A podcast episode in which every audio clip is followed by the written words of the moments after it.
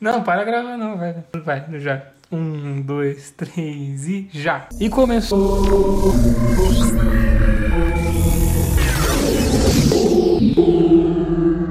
Começou mais um Greencast, o podcast da Green Comics. E como sempre, ao meu lado, George Coffey e William Lopes. Como vocês estão? Tudo tranquilo, João 3000. Por favor, inicie o episódio. Meu benevolente senhor William, o tema de hoje é Amor, Morte e Robôs.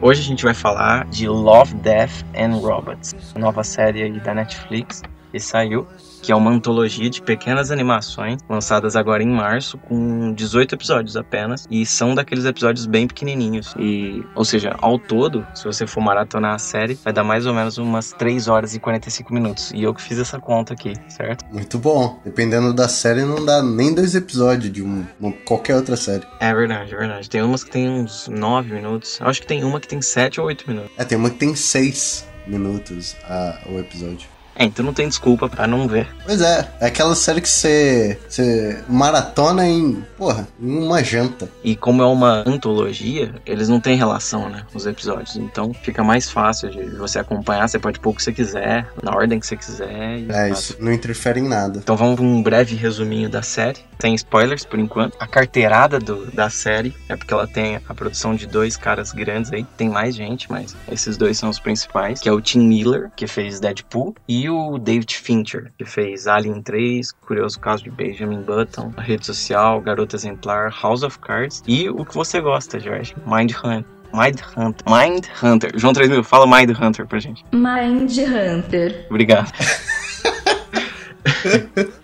É, você vê que é galera de peso, né? Os episódios, eles são produzidos por diferentes estúdios. Você tem, por exemplo, estúdios da Sony, tem estúdios que pegaram dois episódios ou três episódios. E é bom por quê? Porque dá uma diversidade muito grande. Eu acho que se um mesmo estúdio fizesse todos, mesmo querendo diferir, eles teriam os mesmos trejeitos, sabe? Sim, até fotografia, a produção, tudo, né, cara, muda muito. E isso que é legal. Então, a maioria desses episódios são baseados em, em pequenos contos, até da internet mesmo que encontraram em fóruns e outros de grandes autores mesmo. Porque assim, para quem vê a série a primeira vez, fica parecendo que é, ela é um pouco rasa, né? Como são episódios curtinhos, não é baseado em nada, é uma historinha meio simples. Existem essas histórias simples, mas a maioria é baseada em contos que realmente existem. Então são sempre histórias que têm um final muito foda, muito surpreendente. Nesse curto período que o episódio se passa, ele consegue mostrar, né, passar uma mensagem muito legal, sabe? É como você disse, eles não são raros Cada um tem uma profundidade muito grande. É até legal porque ele mostra um outro jeito de contar a história. Que a gente tá meio que começando a saturar a questão das séries de uhum. uma narrativa arrastada, aqui ele intensifica muito, né? E dois deles, né, são 18 ao todo, como a gente tinha dito. Dois deles são escritos para série. Inclusive esses dois são os mais rasos. Então dá para ver a diferença que um bom escritor faz na, na série. Exatamente. É, lá no nosso site, né, no greencomics.com.br, é, logo a gente vai estar tá lançando contos nossos, mais ou menos nesse estilo, pequenos contos, histórias curtas e algumas ilustrações nossas. Então, pô, quem curtir a série vai adorar entrar lá e ler esse nesse mesmo estilo, nessa mesma temática de histórias rápidas. Né? Exatamente. Netflix, fica de olho, ok?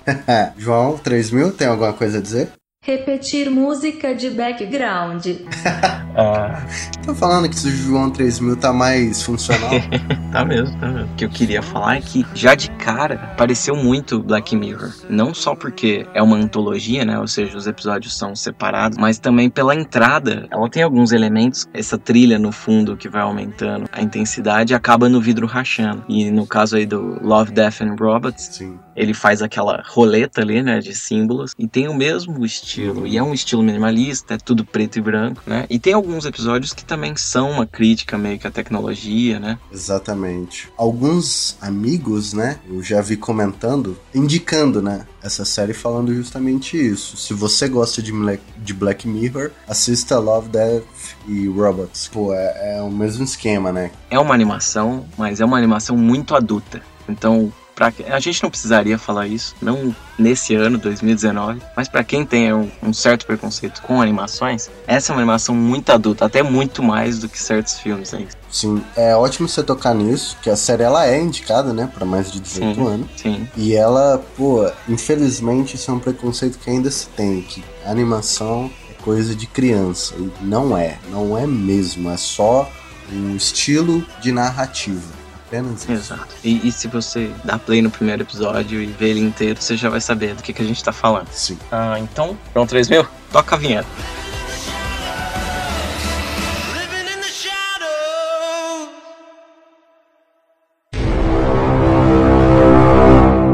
Atenção, você está entrando em uma área com spoilers. Continue por sua conta e risco.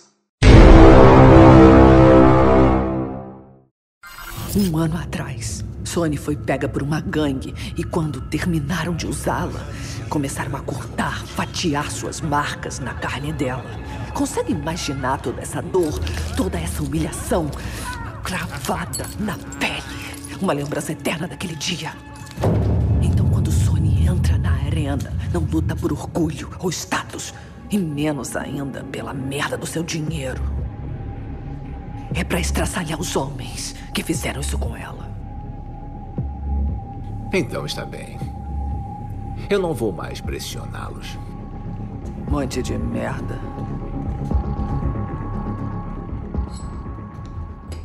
Vamos lá, a vantagem de Sony é o primeiro episódio da série. Ele tem uns 16, 17 minutos. E Sony é a personagem principal dessa história. E ela participa de um mundo de batalhas Uhum. em um submundo underground. Tipo o Rincha de Galo, sabe? Só que com bestas, monstros. É, é, eu diria que é um clube da luta com, com monstro, meio. Isso. Também conectado à tecnologia, né? É como se fosse briga de robô, mas não é robô, é, É, monstro. quem assistiu aquele Gigantes de Aço, sabe? Do Hugh Jackman, que tem o menininho, que ele tem um robô. Filme fantástico. Fantástico. É mais ou menos aquilo, mas no ringue ali estão bestas, monstros, né, no caso. E esses monstros são co- controlados de maneira psíquica, ligados à mente do- da pessoa que tá lutando. Esse primeiro episódio é muito legal. Ele foi o episódio que me fisgou. Eu não tava dando nada pra série. Eu vi o começo já. Pô, só como eles identificam um grupo que vai entrar pra batalhar, aquele lance do neon, aquilo já me pegou de jeito. Ah, é verdade, é verdade. cara, olha isso. Aquilo é fantástico. Nossa, aquilo já me prendeu no sofá. E é o visual das batalhas, né? Aquele neon. Isso, e é, na batalha eles lutam com neon. Isso é outra coisa fantástica na série, é, nesse episódio. O visual, ele se mescla, né? Uhum. Então você tem o- a roupa dele em si e a roupa do personagem quando ele tá no neon, que é uma coisa totalmente diferente. Ela muda. Isso é lindo. Eu achei lindíssimo. Esse episódio é muito simbólico. Então tem um momento que eles estão falando sobre o passado da Sony, quanto ela foi castigada, como ela foi estuprada, como ela foi Cara, como acabaram com a vida dela. E aí mostra ela andando e cacos de vidro, como se ela estivesse pisando e saindo do pé dela. É. Aquilo eu achei Sim, Simbólico. fortíssimo. E um outro momento que essa simbologia é muito forte é quando eles estão lutando no ringue. O adversário dela, ah, o braço vira uma lâmina e ele prende ela na parede Uhum. Enfia na barriga. E os movimentos que ele faz ali, a partir do momento que ele tá enfiando, que ele segura na parede, aquilo lá é uma encenação de um estupro. Olha, só não tinha Até percebido. o jeito que isso. ela reage. Cara, eu achei isso, sabe? De uma força, de uma simbologia. Legal. Aquilo retrata a história dela. O quanto ela sofreu como ela se revolta. Ela enfia a boca na garganta do Sim. cara. Aquela coisa sangrenta ali. E as batalhas são incríveis, assim, ó. A luta é tão curtinha Ah, e ela é tão bem fantásticas. feita. Algumas pessoas podem discordar de mim, mas essa batalha é muito melhor que vários dos da Marvel. Concordo. Sabe, a direção de câmera, né, de fotografia, de, pô, é um negócio que realmente te deixa, te dá adrenalina. Quando você faz algo curto, você acaba tendo mais trabalho, sabe? Pra lapidar mais. Que ele é bem curtinho, você tem controle sobre cada minuto. Assim, Então, cada ângulo é muito bem pensado, cada coisa é muito bem pensada, não tem um enrolação, não tem nada. E o mais incrível é que não perde suspense, ou seja, mostrando que suspense não é sinônimo de enrolação, terror não é sinônimo de, de né, você ficar pondo jump scare. Então, tipo, é um conteúdo curto Uhum. e completo. Exato. Bom, desse episódio é isso. É falar o quanto a simbologia é forte nele. A força da mulher, eu acho que é outra coisa que tá cada vez mais em pauta. Eu acho muito legal isso. Você ter protagonistas mulheres, mulheres fortes e mulheres superando traumas. Ela fazendo um paralelo um pouco chato, mas que é necessário, que no Brasil, cara, casos de estupro e de violação do, de abuso, né, Uhum. contra a mulher, porque o abuso ele acontece no trabalho, o pai com a filha, com a esposa, tal. A gente tem que lembrar que o abuso não é só sexual, mas é moral Sim, também. com certeza. Então, a animação do episódio agora, é, você já falou um pouco que ele divide ali entre uma parte luzes neon e outra parte animação em si, mais crua, mais real. E ela é muito mais realista do É. que o comum. Porém, como você tem essa, esse neon, você tem os, as bestas, os monstros, eu acho que ela é. não chega a ser tão real quanto, pelo menos não passa essa impressão, quanto outros episódios que vão ter mais pra frente. Ela fica realmente num 3D É. mais fantasioso, sabe? É, eu acho que ele trabalha muito bem as luzes. O ponto forte do episódio é a luz, sabe? É como ele trabalha as cores, a luz. E outra coisa interessante que é ressaltar que é, a maioria dos episódios, provavelmente, eu tô falando de leigão, Uhum. né? Mas provavelmente são feitos com captação de movimento e expressão facial para trazer realmente essa realidade. Para abrir essa área, a gente vai tentar também dizer para vocês aonde que cada episódio se enquadra nesses três temas principais da série, que é o nome da série, né? Que é o amor, morte ou robôs que você encara aí como tecnologia. É bem legal porque você consegue fazer um parâmetro de onde cada um se encaixa, mas alguns saem bastante. Dá pra ver que o briefing foi meio mal passado para alguns, mas a ideia de, de todos, acredito eu, que não seria colocar os três temas juntos em todos os episódios. É, acho que escolheu um dos três, né? Nesse primeiro episódio, eu acredito que tem os três. Até porque ele é um episódio de entrada. Você tem Sim. um amor ali, porque a, a Sony tem uma personagem por quem ela se afeiçoa. Uhum. Você tem a morte, praticamente as batalhas, e final tem muitas coisas acontecendo. E você tem a tecnologia, que seria a própria consciência passada através da besta. né? Apesar que isso eu achei, é, sei lá, no futuro talvez, é uma coisa meio Altered Carbon, né? Esse negócio de passar a consciência. É, bastante. Porque ele é meio mágico ainda, o- ainda hoje eu acho, mas eu acho que cabe na tecnologia. É, é porque assim, eu não, eu não quero alongar nesse episódio, mas sobre isso que você falou, pensamentos são pulsos eletromagnéticos, né? Então, por que eu não posso passar esses pulsos eletromagnéticos para uma, Pra uma máquina. para um receptor que recebe eles, né? E passa ele para outro lugar, dando movimento. Exato. E é dessa forma que eles encaram, claramente tecnológico, como, como acontece. Que eles têm até um controlezinho, né? Então, Sim. então beleza. Vamos pro episódio 2. Dois. É. A gente tá perdidinho, né não? Perdidinho? Ah, para, conta outra. Deixa eu ver aqui. A gente acabou de passar pelas ruínas da igreja, ali tá o poço de sangue. Opa! Por ali. Vambora. Maravilhoso. É mais lindo que nas revistas. Vamos, pessoal, vamos andar, tem muita coisa pra ver. Quem já viu uma cidade apocalíptica já viu todas elas.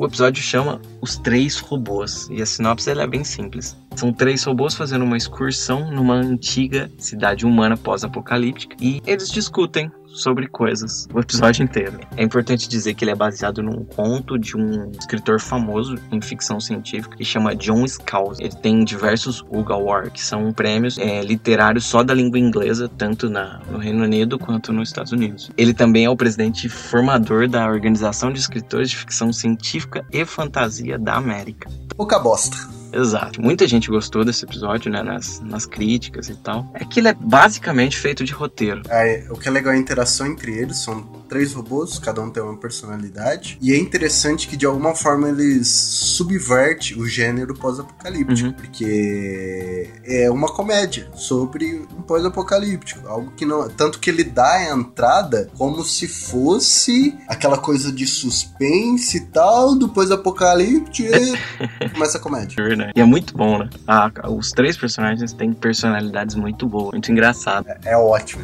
mas o, o final deixa ideia aí sobre o que a internet vive falando.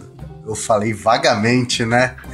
Mas eu acho que quem assistiu o episódio É. saca, sabe do que eu tô falando. Falando sobre a animação dele, eu achei assim, é, que é muito bem feita. Principalmente porque uma cidade apocalíptica é muito complexa, né? Muito suja. E isso, essas texturas são todas muito bem apresentadas. É, o que eu ia falar, textura, a textura desse episódio é algo assim, Fantástico, admirável. E os três robôs são diferentes. Achei bem legal o design de cada um ser tão diferente, assim, pra mostrar diversas utilidades. Provavelmente cada um foi criado para um tipo de função. Sim. Por isso tinha um design é, ajustado para alguma forma. Ah, não é um spoiler, mas tem uma cena em que a robô Uhum. ela dança. E é muito legal como o pequeno movimento que ela tem, né? Ela consegue dar essa sensação de dança. É muito show. Legal. Então, e no tema, entre amor, morte e robôs, robôs, é claro, são três, e morte, né? Porque fala, tem muito esse contraponto dos robôs discutindo o que era a humanidade, como ela era. Então, fala da morte humana. Amor vai ficar faltando, né? Não tem amor em nada. Não, ao contrário, né? Ele mata total amor ali. A discussão é. Algumas discussões é até sobre isso. É, exato, exato. Deles. Agora vamos para o episódio 3. Serviço de emergência. Qual é a emergência? Alô? Eu acho que vi um assassinato. Local, por favor. Acho que o assassino tá atrás de mim. O episódio 3 chama A Testemunha. A sinopse é mais ou menos assim: uma mulher presencia um crime no prédio ao lado e ela vê o assassino cometendo. Ele vê ela e agora ele começa a seguir ela e ela a fugir. E é basicamente isso. É bem curtinho e essa perseguição é o episódio. Esse é um dos dois episódios que foram escritos somente pra série. E pra mim eu acho que foi o que mais se aproximou de um filme comum mesmo. Tem um trabalho de câmera muito bom. Até porque ele tem que passar essa sensação de que ela tá fugindo. Eu achei ele muito previsível. Eu vi o começo e já matei o final. Caramba. E aí eu só vi acontecer. É. É, eu cheguei, eu Pra cheguei à mim. conclusão no meio. A palavra que define ele, que- queira você encarar como spoiler ou não, é paradoxal. Paradoxal. é. Cara, a animação eu achei, primeiro que é uma animação muito boa, muito bem feita, só que ele tem umas sacadinhas ali de onomatopeias, né, voando, o episódio meio que treme às vezes, que eu achei por um lado ruim, por o episódio ser tão bem feito, ele te tira da história completamente, esses efeitinhos, que são efeitos, só pro ouvinte entender, são efeitos no ar, é um boom que aparece quando você bate a porta do carro. É,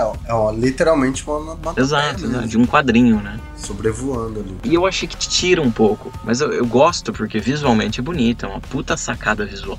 É, é, esse é um estilo, né? É um estilo de animação já meio antigo. Normalmente, ele é um estilo mais B. Uhum. Ele é um estilo que não é muito comum. Filmes mais lado B, filmes que tem essa temática, né? Uhum. Mais diferentão, que normalmente usam esse estilo de animação, que é um. Ela é mais suja, né? É, mais sujo. É, se a gente tava falando de textura no outro, os três robôs, ele realmente. aquilo parece que tá ali. Esse ele. Tudo parece que tá mais sujo, tá mais carregado. Tem sempre um milhão de coisas acontecendo na tela. Eu acho que esse episódio inteiro é B. Tudo que acontece nele é bem B mesmo. Isso diz muito. Mas ele é único. Você não vai encontrar outro igual na, na série. Sobre o tema, né? Eu acredito que morte pelo assassinato. E nos robôs, porque tem uma cena genial de robôs ali, que é uma tecnologia pra você. É como se você pagasse uma prostituta que não está ali, né? Aham. Então vamos agora pra episódio 4. Proteção contra alienígenas. Saiam daí! Jô! Jô! Tocar o rebanho não é coisa fácil, amor. Eu tô um pouquinho ocupado agora.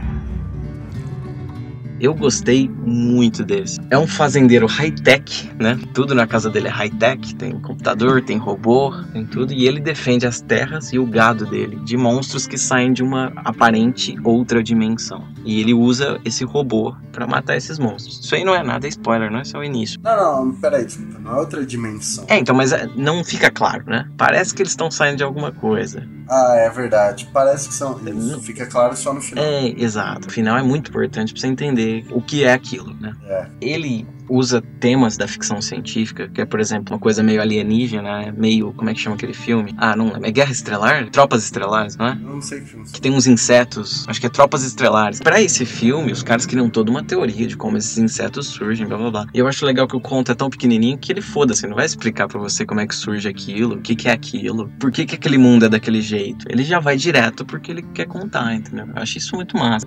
Eu acho que esse episódio é exatamente muito massa por essa união do da tecnologia, da ruralidade, sabe? Que na nossa cabeça é algo totalmente distinto, né? Com certeza. Pra gente é algo. É existe verdade. uma linha, distância enorme. Exato. E ele vem e mostra não. Não, não, na verdade não. Muito bom. Muito bom. E a, e a interação entre os fazendeiros também, né? Da Sim. família. Cara, é muito. E a trilha também, né? Que a trilha é meio rural e às vezes meio high-tech. Uhum. E até a ideia em si da fazenda é a mesma de uma fazenda comum, é eliminar as pragas. Exato, Que exato. vem pra matar a plantação e o gado, né? É. A ideia em si é a mesma. Só que dessa vez com um robô, né? Com uma parada mais tecnológica. Pode crer, muito bom. Cara, é a animação que eu mais gostei, mas eu acredito que tenha incomodado alguns, porque ela tem um negócio que é o frame rate dela, né? Que é aqueles quadros por segundo, eles são diminuídos. Uhum. Então ele dá uma sensação um pouco lenta na animação e você percebe isso muito claro, assim. Como ele tem menos imagens por segundo, ele fica uma animação meio arrastada, meio borrada. Só que eu achei isso muito bonito, combinou muito com o episódio.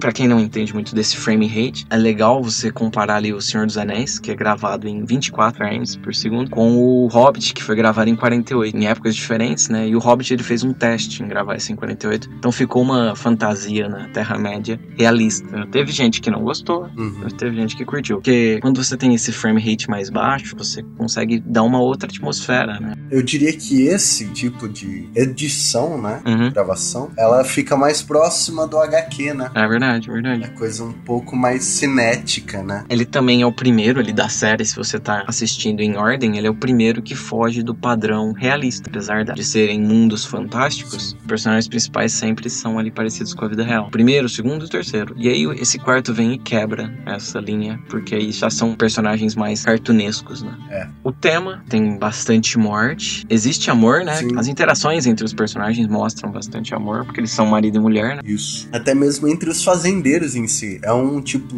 de amor, amizade, mas é, né? É verdade, é tipo um clubinho, né? É. Tem muita morte, porque eles estão guerreando, né, contra essas pragas. E os robôs, que é o aparelho que eles usam pra exterminar essas pragas. Agora vamos pro episódio 5, Sugador de Almas. Porra, Gary.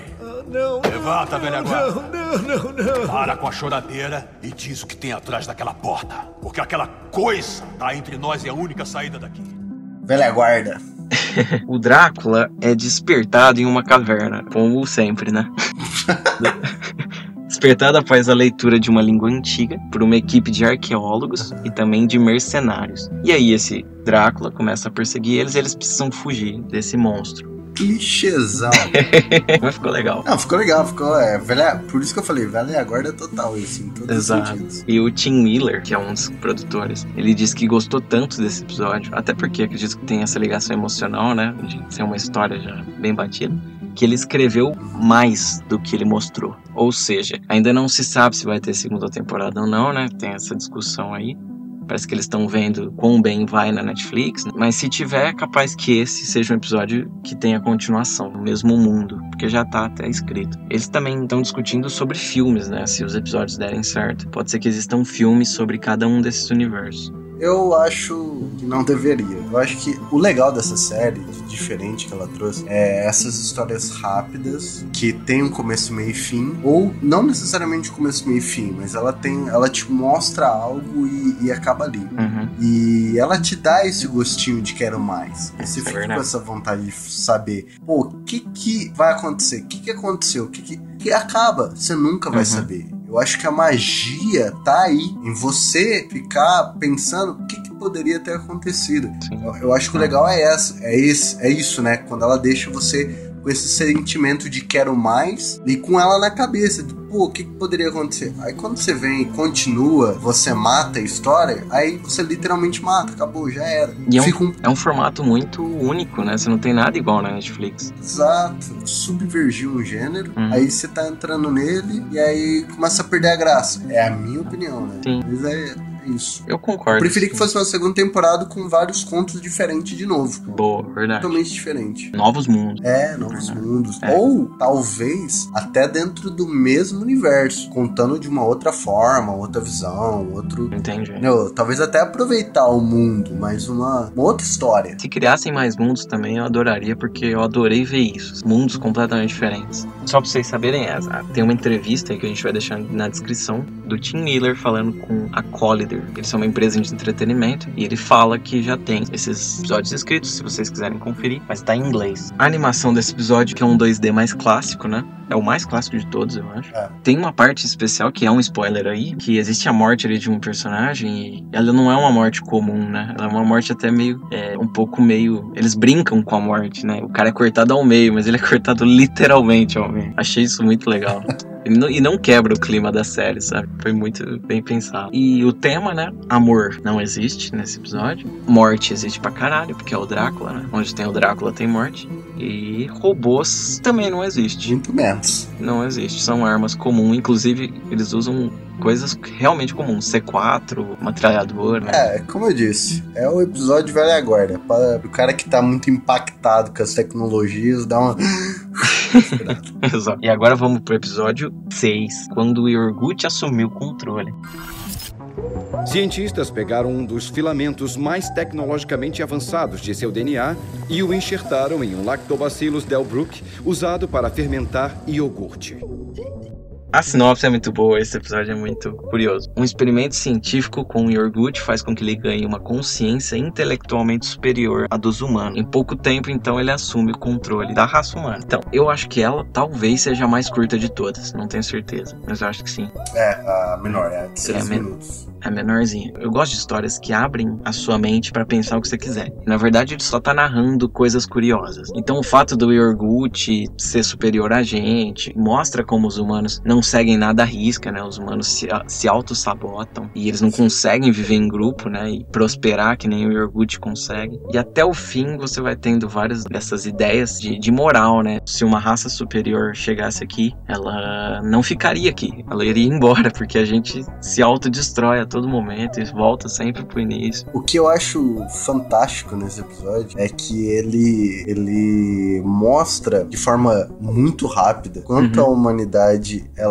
toma no cu por burrice, Sim. por preconceito, Exato. sabe, por coisas imbecis, por falta de confiança, por sabe não fazer coisas simples, por não se ajudar. E ele deixa muito claro que tipo assim a humanidade ela tem uma capacidade gigantesca de prosperar e crescer muito, só que ela mesma se auto-sabota o tempo todo. Dando um spoiler aqui gigantesco no final, mas esse precisa ser dado exatamente pra discutir essa filosofia por trás. O Yorgut vai embora. Ou seja, ele tenta ajudar a humanidade, ajuda, e aí quando ele vai embora, deixa aquela sensação de tristeza em todo mundo, de incerteza. Que eles vão voltar pra merda, porque eles são humanos, eles não podem fazer nada. Exatamente. E eles ficam, porra, e agora vai voltar aquela merda. Exato. a gente pela gente, vai dar bosta. Sobre a animação, como é, como é que você descreveria ela? Eu não sei como. Ela, estilo internet. Total. Estilo internet. É verdade, é propaganda. verdade. É sério, é sério. Totalmente propaganda. É meio, sabe aquela, aquela propaganda do metrô que tem uma musiquinha, porque tinha pessoas morrendo no metrô, sabe? Sim. E ela é bem nesse estilo. Total. Até meio parecido um pouco com Lego ali. Eu não sei se é uma. Se eles usam. Eu acho que não, né? Não é massinha, né? Não, não, é digital mesmo. É digital, É tudo, é tudo digital. Eles têm essa aparência porque é simpático, né? É verdade, é simpático. Então, mesmo doente, na hora que aparece lá o personagem doente, Uhum. ele é simpático. Uhum. Então, por isso que ele é um estilo de propaganda. Porque você pode fazer o que você quiser com o personagem que ele continua simpático. Sobre o tema, né? Amor não é tão abordado, né? Morte também não tanto, né? É, tem, tem morte. Tem uma hora lá que É, sim. tem bastante morte. Tá implícito, né, na história. E robôs seria, no caso aí, a tecnologia que criou o próprio Orgut, mas eu não sei se isso entra mais em tecnologia do que É, seria- robôs, necessariamente. É, que deu consciência aos Isso, Yorgut, né? exato. É, se a gente tá considerando é, robôs como tecnologia, então, sim. E agora a gente vai pro episódio 7, para além da fenda de Akla. A fila pra chegada tá matando a gente. Ah, é? E o que tá me matando é essa Da ressaca. próxima vez, vê se deixa pra comemorar o sucesso da missão depois que chegar em casa. Agora, por favor, diz que estamos quase prontos. A navegação tá um pouco desalinhada. Vai ser uma transição difícil, mas tudo pronto. Suzy, traçou o curso? Curso traçado, travado e carregado. Muito obrigado. Encontrei um atalho para evitar o tráfego local também. Dá uma olhada. É disso que eu tô falando, garota. A gente podia até ganhar um extra pela corrida. A sinopse desse episódio é: uma nave é enviada para um lugar distante de sua rota, onde a equipe é recepcionada por uma conhecida do comandante. Logo, ele começa a desconfiar de toda aquela situação. O plot é bem comum em ficções científicas em geral, né? Ah, mas eu achei É, assim. esse, é, esse é um outro episódio que eu vi o começo e também já matei o final. É, não me surpreendeu também, só que eu acho importante dizer aqui que ele vem de um livro, ele é um conto do escritor Alastair Reynolds. Esse conto ele vem desse livro, chama Zima Blue and Other Stories, ou seja, Zima Blue é o episódio 14 que a gente já vai falar dele e é o que dá nome para esse livro de contos. Então esse Alastair Reynolds escreveu esse episódio, escreveu também o Zima Blue. Eu não tenho muito o que falar desse episódio. Você tem alguma coisa? Não, não, só da animação mesmo. Então vamos direto para animação. O que que você achou? Eu acho que é a mais realista até agora. Exato. Também é. A textura dela foi trabalhada de uma maneira. É incrível, é incrível. Amigo. Eu acho que compete somente com a que a gente vai falar daqui a pouco também, que é o número 13, né, do- da nave. Mas mesmo assim, eu, eu gosto mais dessa, porque tem mais foco, né, no personagem, dá pra ver como ele realmente é bem trabalhado. Porque esse foi que, quando ele começou, por um momento eu achei que não era. Ah, entendi. É, isso mostra o quanto ele tá bom, né? É, por um momento eu me peguei pensando: peraí, é ator ou é 3D? Não, não. É 3D, tem uma hora que você conclui. O tema morte tem muito. Se você assistir o episódio, você vai ver que principalmente o final é praticamente uma morte agonizante. Amor existe, realmente, porque a conhecida do comandante, ela também gosta dele. E robôs, porque eles estão no espaço, né? Eles estão viajando no universo com naves. Tecnologia avançada. Exato. Esse cumpriu todos os quesitos. Selinho de qualidade pra ele. Episódio 8 agora. Boa caçada. Então, cinco anos depois, meu pai morreu. Coloquei-o para descansar ao lado de minha mãe. Sinto uma terrível falta dele. Mas parte de mim estava aliviada por ele ter morrido quando morreu, antes dos primeiros trens cortarem o vilarejo. O mundo estava se modernizando. Ele não teria entendido. Havia muitas coisas que ele não compreenderia. século XX, acontece na China, e um garoto se torna amigo de uma transmorfa, que também é conhecida como metamorfa ou troca-peles. E ambos enfrentam os efeitos do crescimento da sua cidade pelas mãos de estrangeiros e de suas tecnologias. Esse é um episódio num estilo ali visual, diria, que é o steampunk, que é uma ficção científica que ela imagina o passado com tecnologias já avançadas e diferente das que a gente tem agora. Ele imagina como se a gente tivesse avançado, a tecnologia tivesse avançado a partir do carvão. Exato. Porque a gente né, avançou a partir da eletricidade. Como se a eletricidade não tivesse sido descoberta. A gente Uhum. ainda vive no, nas máquinas de carvão. Só essa ideia já transforma o episódio numa coisa muito rica, assim. Tem muitas coisas legais. Utensílios, a forma como ele constrói, porque ele, o personagem principal, é um construtor, né? É um cara que entende dessa tecnologia demais. Isso já deixa o episódio muito rico.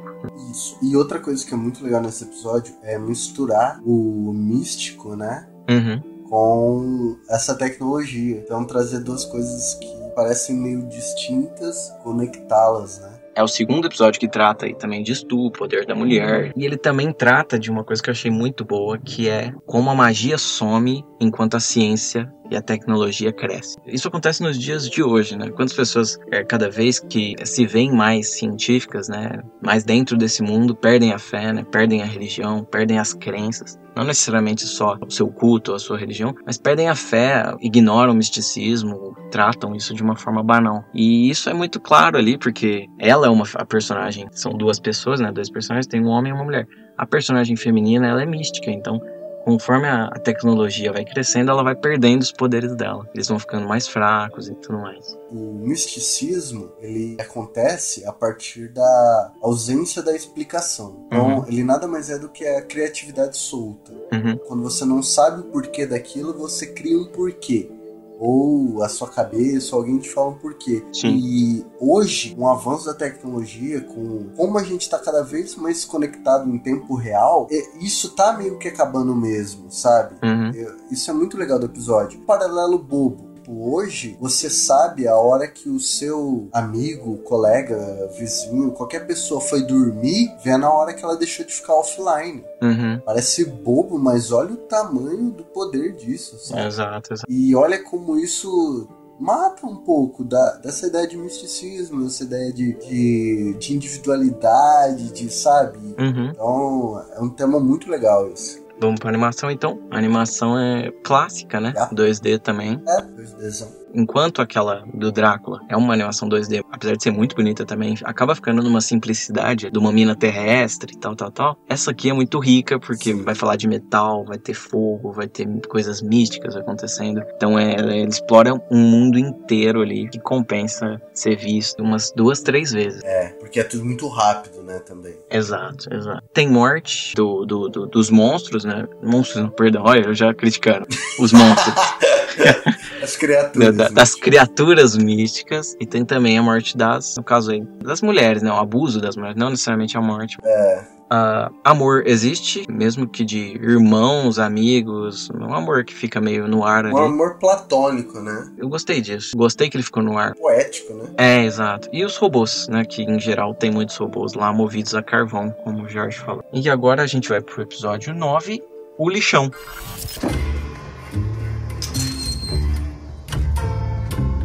Este depósito é o meu lar. É o único que eu tenho. Algumas pessoas podem achar que não é muita coisa, mas eu e meu parceiro Otto gostamos daqui e muito. Que de todos é o mais É o lixo. lixão. Exato. Gente pensando na mesma piada. Sinopse desse episódio é um inspetor do governo tenta retirar um morador de um lixão, mas acaba conhecendo seu animal de estimação. É bem simples. É, mas esse é uma experiência única, né? A pessoa tem que ver e tirar as próprias conclusões. Exato. Veja lá por si mesmo. Ou pula, sei lá. Tô brincando. Não pula não, vê. Não, não, ela é, ela, é- ela é divertida, é divertida. A animação dele é 3D. Esse é um que você pode ver, em paralelo aos outros, que a textura já é diferente, né? Eles não se preocupam tanto É, em deixar exato. a textura tão realista. mais porquinho, assim. O, o lixo é uma coisa meio toda acinzentada, né? Não é realmente um lixo. Então vamos pro tema. Tem morte no tema? Tem. Tem amor? Só se for entre o bicho de estimação do morador do lixão e ele. Sim. E robôs faltou, né? Robôs faltou. É, é, é. Acho que sim, né? Faltou robô. É. Tá, e agora vamos pro episódio 10, Metamorfos. O núcleo virou uma bosta depois que deixaram esses animais usarem o uniforme. Aí, meu parceiro levou uma bala por vocês hoje, tá? Então, podem parar. É, eu vi. E eu não confio em nada que sangra daquele jeito e sai andando. dois soldados licantropos, pra você que não sabe o que é um licantropo, é o lobisomem, ajudam um batalhão no Afeganistão, na guerra do Afeganistão. Então, esse episódio eu acho que ele cria um mundo legal que poderia ser expandido para séries, filmes e tal. Mas eu particularmente achei ele comum, assim, sabe? Os Lycans em si, eles estão ali na guerra, mas pra eles. Qual que é o real motivo de estar ali, sabe? Tipo, por que, que eles estão matando? Por que, que eles estão lutando? Porque esse episódio é muito sobre a guerra em si, sabe? Sobre até mesmo um paralelo, né? Das pessoas estão matando pessoas, mas no final das contas nem elas sabem por que, que elas estão se matando. O Stephen King, no livro dele sobre a escrita, ele fala que ele pensava em alguns temas do livro dele assim: e se um cachorro louco, com raiva, tentasse pegar uma pessoa dentro do carro dela e ela ficasse Uhum. presa? Aí ele escreveu o livro inteiro sobre essa situação, né? Que nesse caso é o Cujo filme. Sim. Eu achei que isso foi muito. Esse episódio foi muito isso, sabe? E se dois lobisomens Aham. estivessem no exército, como a gente usaria eles? Aí eles pensam, pô, mas aí o outro exército também teria, porque todo mundo teria os seus seres místicos. Pode crer, todo mundo teria um cãozinho, né? É, não tem nada demais, assim, esse episódio. Ele é bem clichêzão também. Sim. É, é, uma, é uma pauta também já batida, mas essa coisa da guerra, que apesar de batida, sempre bom relembrar, né? Porque, Puta que pariu. Uhum. E a ação, né? Muito boa. Transformação é muito bem feita. A animação agora é 3D, né? Bem realista até em alguns, até em alguns pontos, mas perde em alguns outros. Eu achei que as feições ali nem sempre são tão realistas, mas tá ok. O tema tem morte, tem amor entre irmãos e não tem não tem robôs, né? Porque acontece numa realidade, tá aqui mais na contemporaneidade. Tem mais misticismo do que robô, né? Do que tecnologia. Sim. Tá. Episódio agora 11, ajudinha.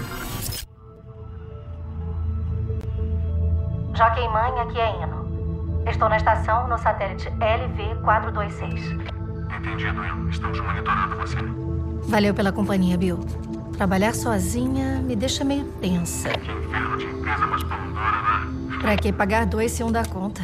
Preparando atividade externa. Vê se toma cuidado lá fora, Alex.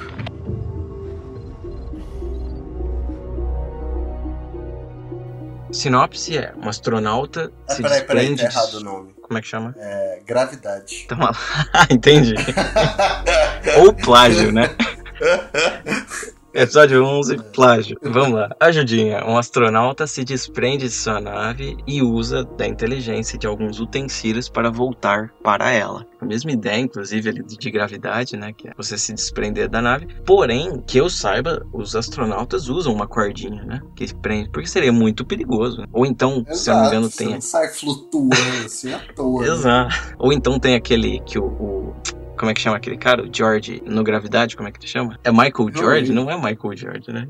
Esse ator aí que, que contracena com a Sandra Bullock. Ô, João, João 3 mil. ajuda aí, qual que é o nome do cara? George Clooney. George Clooney. O George Clooney, que inclusive tá lá ainda. Se você vê uma estela cadente aí, provavelmente é o George Clooney. O...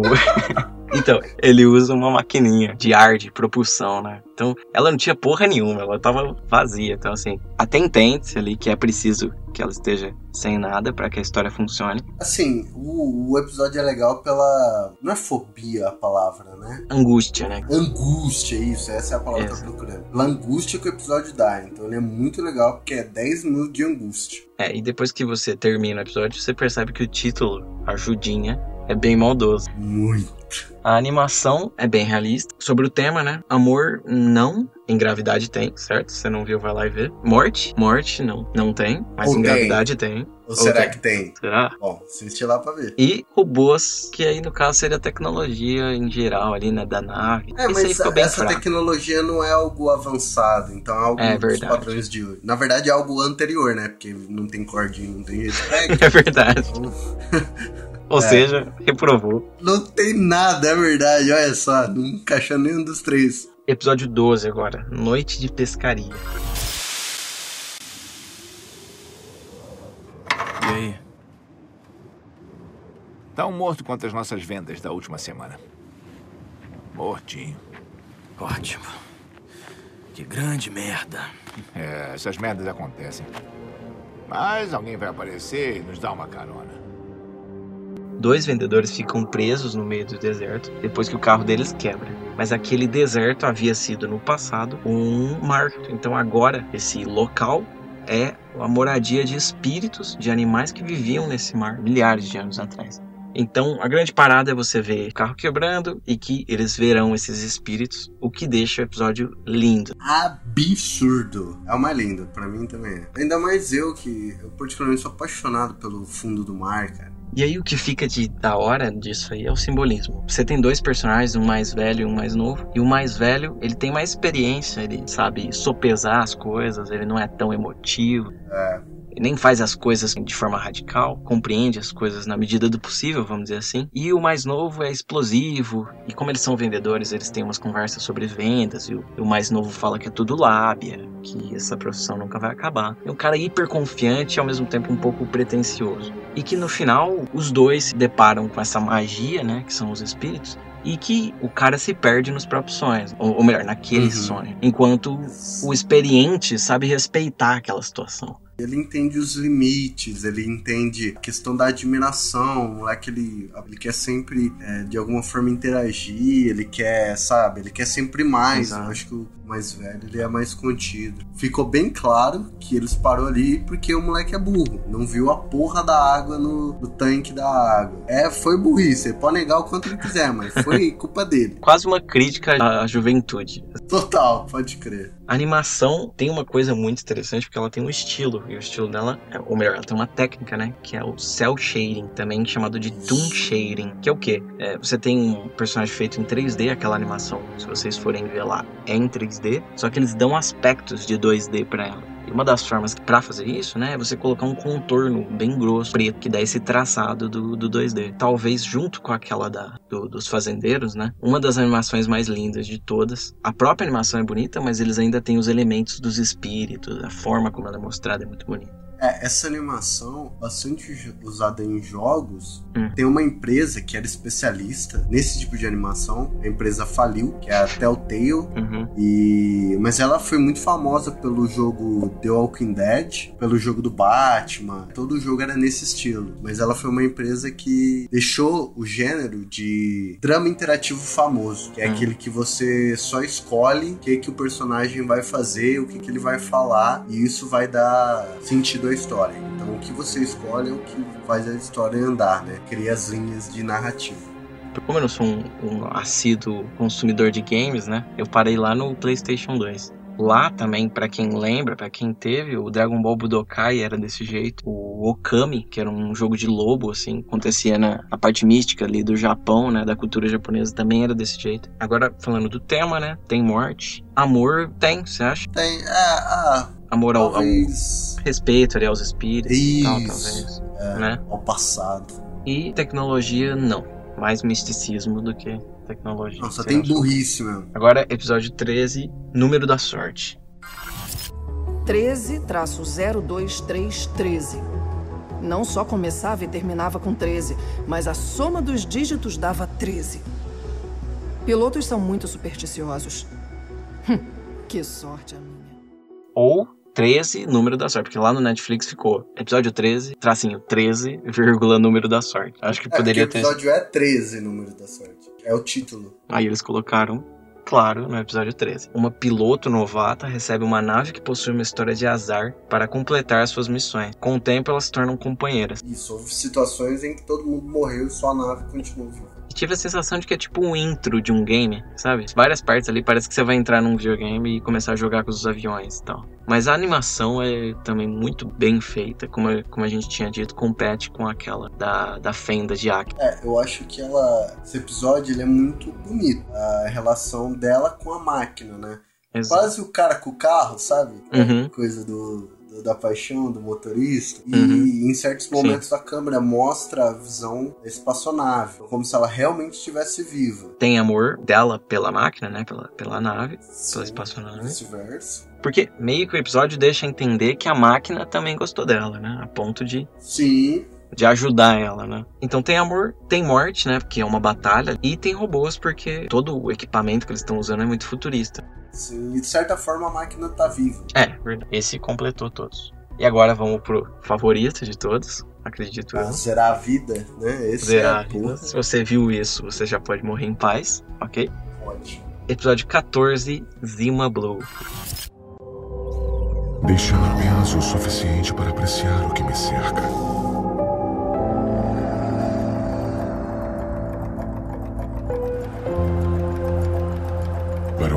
Prazer simples na execução de uma tarefa bem feita. Minha busca pela verdade enfim termina. Estou voltando para casa.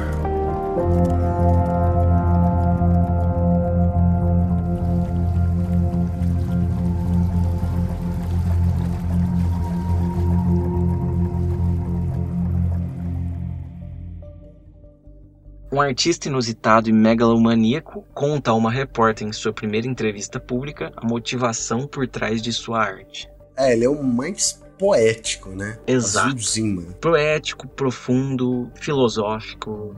Acredito que a mensagem mais clara, superficial até, porque você vai encontrar mais mensagens, E assim, esse episódio não tem como não dar spoiler, porque ele é praticamente isso. Você tem um artista que tem um método muito muito específico de fazer arte e que com o tempo ele vai revelando que as artes dele têm esse quadrado azul é a assinatura dele, vamos dizer assim, vai se tornando cada vez mais. E as artes dele começam a crescer, cria artes em mundos inteiros, né? Ele, tem, ele vira realmente um megalomaníaco pela arte dele. Sim. E ele começa a descobrir, explorar mundos. E é muito legal porque você consegue ver muitos artistas que são dessa forma, né? Caras que querem uhum. explorar tanto as coisas que eles vão pra África e entra dentro da cultura. E o Zima Blue é claramente esse tipo de artista. E aí a repórter, né, tem essa oportunidade de falar com ele, com ele já no auge, né? E ele modificou até o próprio corpo, né? Que é uma coisa que já aconteceu na vida real, mas a gente deixa isso para um próximo Greencast. Já existe artistas que modificam o próprio corpo. Sim, já. Né? E ele modifica para viajar a galáxia inteira. Sim. E a grande explicação de tudo isso é que, é que ele, como artista, e acredito que o artista tem um pouco disso mesmo, é buscar o significado das coisas, né? Ou discutir sobre elas, pensar sobre elas. Uhum. E que a grande lição é que ele buscou o universo inteiro por significado. E ele descobriu que o significado está na coisa mais simples da qual ele poderia fazer, que remete ao início da vida dele. Isso. E a ideia dele era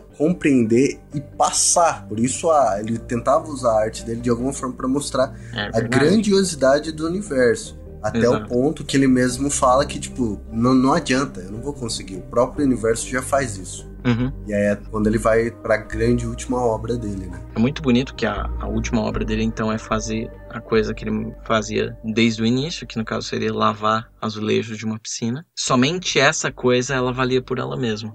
Então, para todo mundo que vive, né? É um grande drama viver e pensar sobre vida, morte, essas coisas. A gente busca significado em tudo, né? Literatura, arte, ciência. A gente vive disso. E que no fundo, talvez o que vale a pena é você ir lá e fazer essa coisa mais simples, que te dá essa sensação mais pura de prazer. E é muito louco, porque o cara viajou os cosmos do universo e o que ele no final das contas, acabou limpando o azulejo. Eu gosto muito da cultura japonesa em geral. E pelo que eu vejo, assim, não tem como saber exatamente, mas pelo que eu vejo nos documentários, os trabalhadores, os artesãos de lá, tem uma questão ali de focar naquilo que está fazendo e dar uma importância enorme para aquilo. Tem inclusive um documentário na Netflix que traduzido seria algo como Criador da Cultura Japonesa, onde eles explicam muito do que os artesãos fazem no Japão. E nesse episódio eles mostram assim a preocupação que o cara tem para fazer peão, sabe? Tipo, peões antigos. E ele fica o dia inteiro fazendo peão, porque ele é um artesão. E aí, tipo, o governo dá uma, uma renda para ele, porque ele é único, ele é um cara que faz peões antigos, sabe? E ele vive para isso. Então eu consegui contrapor muito bem o, a mensagem do episódio com o fato de que você, se você fazer bem algo que pode ser considerado simples e provavelmente vai ser simples, às vezes ali você tá sendo feliz, cara. Ele é um episódio de camadas, né? Ele tem muitas camadas. E uma dessas camadas dá a entender que o personagem se mostra como um homem negro. Uhum. Sim. E um serviçal, trabalha para os outros. Sabe, essa coisa do, do, do, também do preconceito e do julgamento, né? O maior artista da, daquela geração, daqueles milênios, era um robô, um serviçal que fazia uma simples função. Então, nesse paralelo do negro serviçal que Uhum. só serve para aquilo, sabe? O homem como objeto, como figura, como máquina. É outra coisa que me pegou, me fez refletir. Que um puta parabéns, porque é muito curto. Como é que consegue chegar a tanta, sabe? A tanta é. coisa, cara, em pouco tempo. Nossa, e esse foi um episódio que, tipo assim, quando ele começou a contar a história dele, a repórter, eu matei também que ele era um robô. Quando ele fala da. Quando ele fala de modificações genéticas, eu já falei, ah, eu acho que ele já era um robô. Aí na hora que Sim, ele sim. fala da, da mulher, eu falei, ah tá, ele era o cara que limpava a piscina e tal. E mesmo tendo matado isso, eu fiquei tipo, ah, mas não é possível que é isso, cara. Ah, não pode ser. Ah, não. E sabe?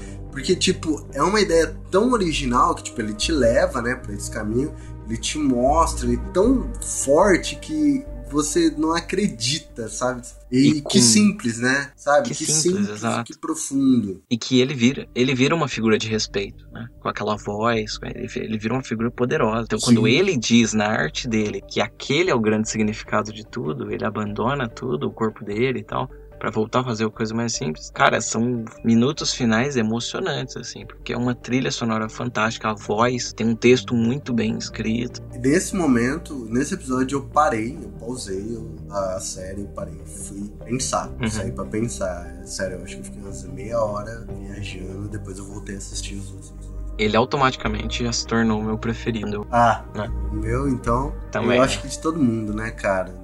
Então, se se você quer ficar surpreendido, vai direto pro 14. Você vai entender que pelo menos isso você vai ganhar de, de- em muito vendo essa série. É a animação, acredito eu, mais diferente de todas da série, pelo menos pra mim. Tem as pernas muito longas, as personagens têm uma des- desfiguração ali, né? Os narizes, É um estilo muito próprio. Ele é um estilo de, de ilustração europeia. Pernas longas, é, os rostos em formato geométrico, né? Igual a Uhum. repórter, ela tem uma cara Exato. triangular e tal. Exato. Tudo é muito geométrico, realmente. Tá, no tema tem amor. Caso aí, é muito filosófico esse amor, não dá pra discutir. Vê o episódio e entenda por si só. É. Morte, acredito que não, né?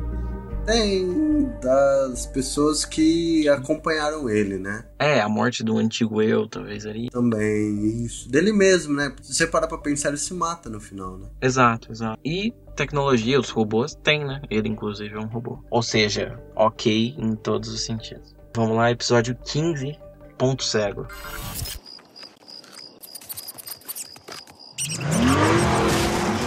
Cinco minutos pro objetivo. Fiquem ligados, metaleiros. Entendido. Contagem pra destruição. A gente vai deixar o novato entrar nessa? Depende. Aí, Rookie, tuas bolas já desceram? Quê?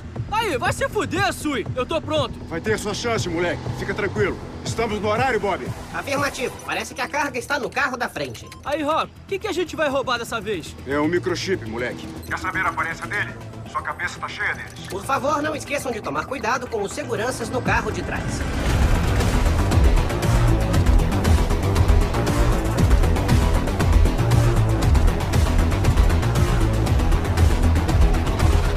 Grupo de assaltantes tenta roubar um caminhão que possui muitos recursos de segurança. Esse é o segundo episódio da série que é escrito só pra série. E dá pra ver, porque é só um assalto a lá Velozes e Furiosos, sabe? É. Só que com muita tecnologia. Ele é o. Ele é o contraste total, né? Episódio anterior. É só pra você se divertir, tem muita ação, tem uns, uns plot twists ali na história, mas resumindo, é só pra você se divertir com a, com a animação. É. A animação em si E é 2D. bem feita. 3D, né? 2D? Ela é 2D? Ah, fiquei em dúvida agora. Acho que ela usa uns elementos de 3D. Ela, eu acho que ela fica ali no meio termo. É o que eles chamam de 2.3, né? Isso, é isso Ah, mesmo. É, é isso mesmo, né? 2.3 não, 2.5, que usa 3D com elementos de 2D. Alguns filmes de anime usam muito isso. Dragon Ball, por exemplo. No tema, né? Amor, acredito que tem, porque o grupo ali tem uma relação de amor um pelos outros Uhum. e tal. Morte tem. E tecnologia, robôs, tem bastante também. Agora, episódio 16, A Era do Gelo. Mas o que. que foi? Gale, eu quero que olhe bem para esse cubo de gelo e me diga o que você vê. Ou Era do Gelo, se eu não me engano. Acho que não é A Era. É, Era do Gelo. Era do Gelo. Um casal descobre que há uma civilização inteira vivendo em seu freezer. E é isso, não tem mais o que falar. Não, ele é o primeiro episódio que não usa animação. Exato. Só que aí, deixa eu contar aqui minha história. Ah, é. Quando eu vi a primeira vez, eu realmente acreditei que era uma animação. E aí, eu fiquei maluco no sofá. Porque eu falei, chegamos, a gente chegou lá. Eu vou desligar a TV, vou fechar as portas. Porque eu não posso acreditar em mais nada. Se esse cara é uma animação, fudeu. E aí eu fiquei tão maluco que eu chamei. eu chamei minha mãe, que ela tava ali, né, no caso, no dia. Aí eu chamei ela pra, pra ver e falei, olha, isso aqui é uma animação, mãe. E ela falou, impossível. E eu falei, impossível nada, é uma animação. E aí, enquanto ela falava, eu comecei a perceber que eu conhecia aquele ator. aí eu falei. Aí eu comecei a pensar, realmente, não é uma animação. Como é que eu vou sair dessa agora, né? E realmente eu não contei pra ela. Ela acha até agora que a gente tá 30 anos no futuro. É. Aqueles dois eram animação. Exato, só para o pessoal entender, esse é o único episódio que não tem, é, pelo menos fora do freezer, não tem animação. O casal que, que tem, que acaba de alugar ou comprar aquela casa, né? É, é, eles são reais, são atores. E esse, se eu não me engano, é o único episódio dirigido pelo Tim Miller. Né? E lá dentro do freezer você tem uma animação 3D bem realista e tal. E é isso. O, o plot é. Vou parar de falar plot. A, a ideia da, a ideia do episódio é que lá dentro você tem uma civilização que corre bem rápido, ela evolui muito rápido. Então a cada 10 segundos que eles abrem o freezer, eles estão numa era diferente. Tipo, os caras veem eles e não tenta interagir com eles de forma alguma. Eu achei isso meio bosta. É verdade. Apesar que... E nem tentam sair da geladeira. Uma parte ali do episódio que mostra que dois personagens dentro do freezer veem os dois. Sim. Só que brinca, né, com a situação. Ou seja, não é uma sociedade comum, porque se a gente visse nas nuvens dois rostos de pessoas gigantes, a gente ficaria assustado. É, é bobinho. Vale pela ideia. Sobre o tema, amor acredito eu que não, nem mesmo pelo casal ali, não tem nada desse tipo. Morte existe muita, né? Porque a civilização entra em guerra toda hora. E tecnologia, porque viram em algum momento uma cidade tecnológica, né? Eles começam na era da, da pedra ali e até virar uma cidade tecnológica. É isso. Episódio 17, Histórias alternativas. Bem-vindos ao Multiversidade, o aplicativo de pesquisa de história alternativa líder na América. O Multiversidade permite que você modifique qualquer fato histórico e acompanhe simulações virtuais de como a história mudaria. Veja, por exemplo, uma das solicitações mais populares, a morte de Adolf Hitler. Agora, vamos mudar a data. É, o, é uma das grandes perguntas da humanidade, né? Que ela tem Todo mundo quer saber. O que aconteceria se o Hitler tivesse morrido antes de acontecer a Segunda Guerra? Eu gosto da coragem de tocar no assunto, de brincar com o assunto, porque realmente é pouco, né, tocado. Então, Sim. achei bem legal. Esse episódio funciona também como uma propaganda. Até mesmo a propaganda do aplicativo, porque isso é um aplicativo. Ah, exatamente. É assim como do Urgut, é uma propaganda total, né? Exato. Até no estilo também. Vai ter uma suástica no meio do episódio, e essa suástica é fantástica. Foi muito inteligente. A animação, como a gente disse aqui, é mais simplista, é um pouco mais distorcida e é nesse formato simpático, né? O Hitler, até o Hitler fica simpático, né? Uhum. É rápido também, porque eles vão colocando as linhas. Ela é rápida e ao mesmo tempo maçante, né? Exato. Ah, o tema, morte tem, porque é a morte do Hitler. Amor não. E robôs, tecnologia tem, porque é um aplicativo. Eu achei uma puta ideia. Você, né? Um aplicativo que te dá. Porra, te ensinaria história, política, de várias maneiras. Se você pudesse matar alguém e ver como é que ficaria. Ou então não colocar um governo, retirar o apartheid, sabe? Só que seria, tipo, em uma inteligência artificial, né? Tentando acertar como ficaria. É, tentando calcular. Certo. E agora vamos pro último, episódio 18, A Guerra Secreta. Me ajuda aqui! Esse lugar aqui tá fedendo a merda! Vem, camarada!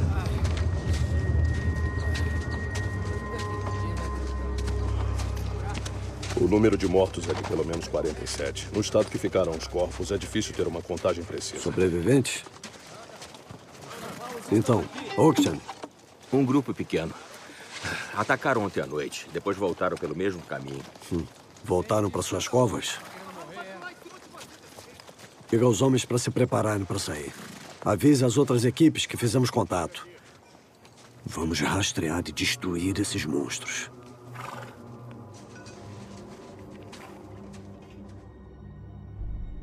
Um pelotão de soldados do Exército Vermelho, né, na época lá da URSS, né?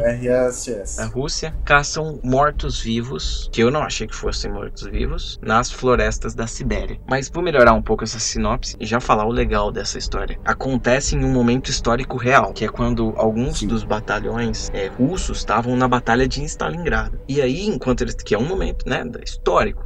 E aí, um Sim. pequeno batalhão sai de lá para resolver um problema na Sibéria, que são essas criaturas que não são necessariamente mortos-vivos, né? São bestas ali, e, e é muito da hora isso, sabe? Tipo, eles conseguem contextualizar com um momento histórico e separam um, um número finito de pessoas do, no batalhão que vão cuidar dessas criaturas que na verdade surgiram de um culto meio demoníaco. Sim, é muito louco porque é um, ela é tão bem encaixada historicamente, tão bem feita, que é algo tipo, você fala, puta, isso podia ser real, né?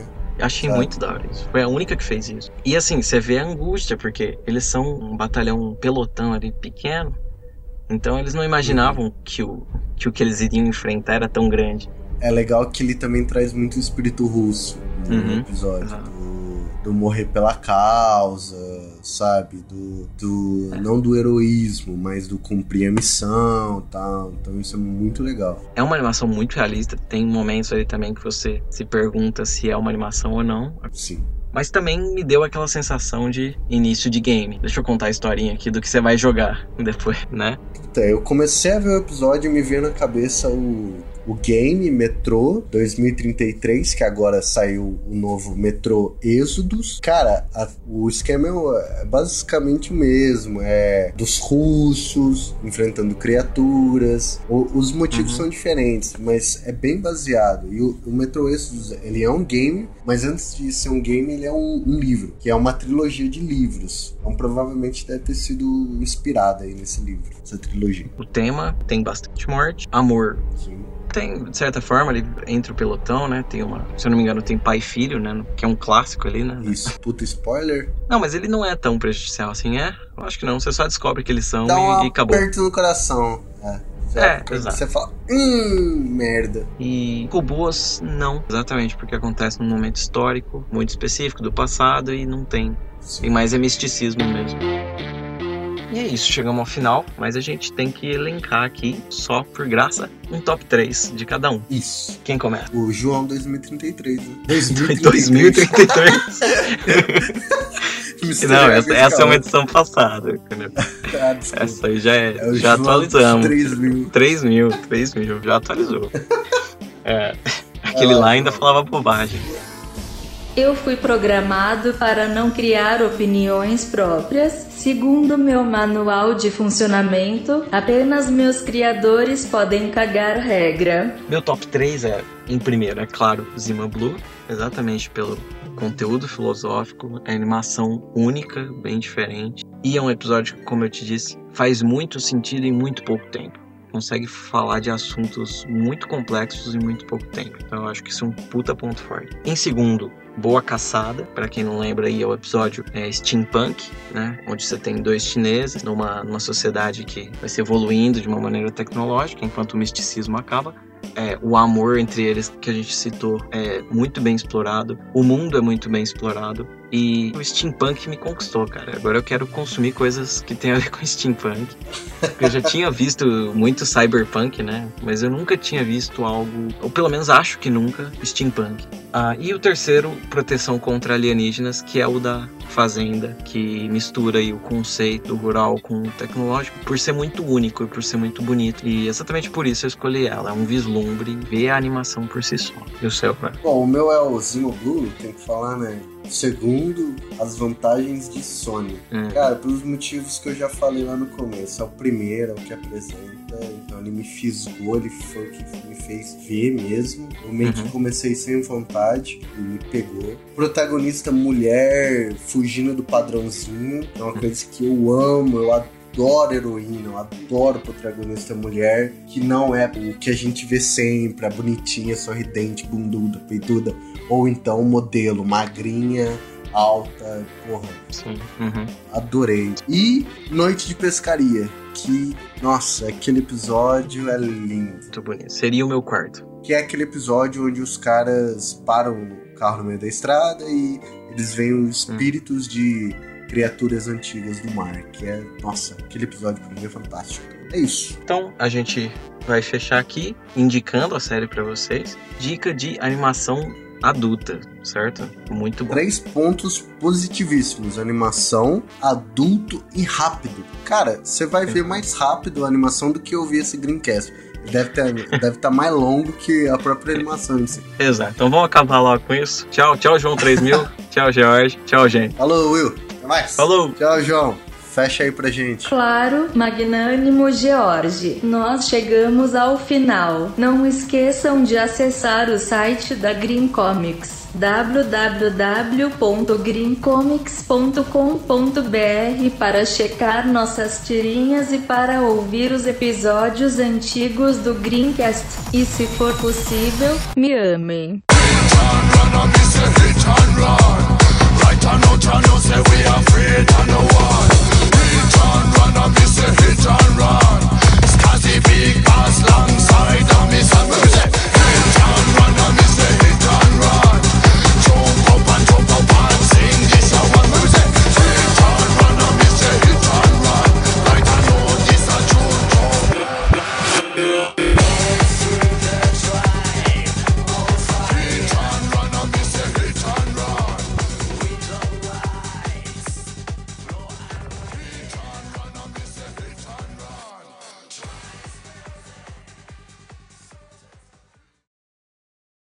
Pera que tem uma barata de novo no meu carro.